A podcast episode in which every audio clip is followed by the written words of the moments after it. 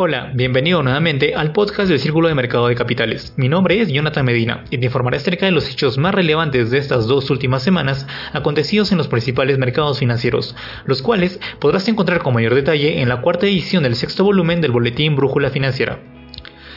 En noticias nacionales, las reservas internacionales netas del país al 10 de marzo superaron los 80 millones de dólares, estando en un nivel superior con respecto al mes pasado e incluso al cierre del 2020.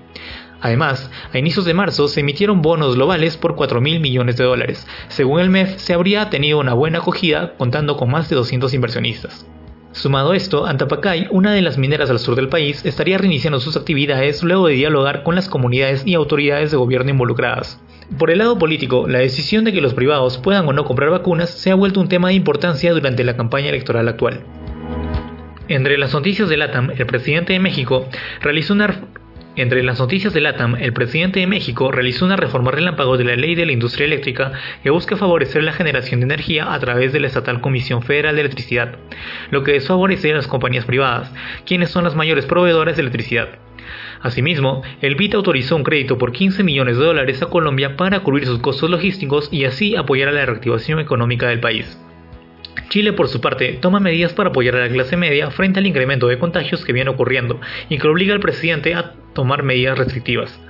Entre estas medidas está un bono de clase media, que varía desde 558 dólares a 836. En el caso de Brasil, la segunda ola y la aparición de una nueva variante del virus han hecho que Brasil pase su peor momento en toda la pandemia, siendo actualmente el segundo país con más muertes a causa del virus después de Estados Unidos. Continuando con la sección Estados Unidos, la vacuna contra el COVID-19 de Johnson Johnson recibió una autorización de emergencia por parte del gobierno, siendo la primera de una dosis. Por otro lado, el Senado aprueba la ley del plan de rescate estadounidense de 1.9 billones de dólares que pagaría el programa de vacunación, indumentaria médica y que otorgaría una ayuda financiera de emergencia a los hogares. Seguidamente, el crecimiento del empleo en Estados Unidos cae un 6.2% más de lo esperado. Finalmente, Joe Biden da su primer discurso presidencial. Ha dado orden a los estados que conforman el país de que a partir del 1 de mayo haya vacunas contra el COVID-19, accesibles para toda la población adulta y lograr la inmunización colectiva. Ahora, en la sesión Europa, el mercado europeo cerró en zona verde. El Eurostock 50 inició la quincena con un comportamiento lateral, para posteriormente rebotar al alza el 5 de marzo y cerrar las dos semanas muy cerca del máximo histórico pre-COVID. El pronóstico del PBI alemán fue recortado un 3.7% por el Instituto de Estudios Económicos de Haye, debido a la tercera ola generada por las medidas de apertura de la economía. Apple acumula una nueva investigación historial por presunta injusticia en política de pagos en Reino Unido. Por último, la Unión Europea y Estados Unidos acordaron suspender temporalmente todos los aranceles que se impusieron en la larga disputa por los eternos rivales Airbus y Boeing. Pasando a la sección Asia, las protestas en Myanmar tienen 12 muertos hasta el momento. En el 2020, la Liga Nacional de la Democracia ganó las elecciones. Sin embargo, la fracción militar derrocó este gobierno por supuesto fraude en las elecciones. Por otro lado, China tiene como objetivo el uso del yuan digital en los próximos gobiernos olímpicos, teniendo como aliado un software denominado Chang'an Chain. El consejero del estado de Wang Yi declaró que no aceptará difamaciones por parte de Estados Unidos, y por otro lado, Joe Biden cataloga a China como la mayor prueba geopolítica.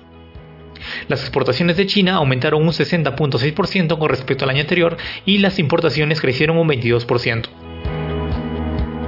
En la sesión commodities existe un posible fin del ciclo alcista del oro en los próximos meses. Se tenía esperado una continua alza en el precio del commodity para inicios del año, situación distinta a lo que realmente ha acontecido estas últimas semanas, donde el precio del metal precioso registró una caída alrededor del 13%.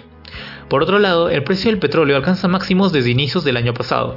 El barril de petróleo mantiene su alza hasta niveles máximos después de que la OPEP decidiera extender hasta abril los recortes de producción. Asimismo, el precio del oro cae 1%. La semana pasada se presenció un descenso del metal precioso al contado de hasta 1.3%, debido principalmente al alza de pico de los rendimientos del bono de tesoro de Estados Unidos y consecuentemente una subida de dólar de hasta 3.701 soles en el mercado interbancario.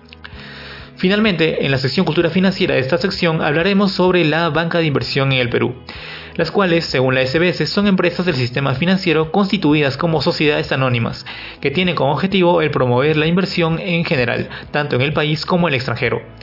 Los bancos de inversión no pueden recibir depósitos del público, efectuar colocaciones ni otorgar créditos contingentes, careciendo, por tanto, de cartera crediticia. Los bancos de inversión solo operarán en cadena negociable. Se especializan en obtener dinero y otros recursos financieros en operaciones de adquisición de venta, toma de participaciones, asesoramiento, intermediación de valores de renta fija y variable, para que las empresas privadas o los gobiernos puedan realizar inversiones. Aquí acabamos por hoy, espero que la información de las secciones les haya sido interesante y provechosa, muchas gracias por sintonizarnos, que tengan un buen inicio de semana, hasta la próxima.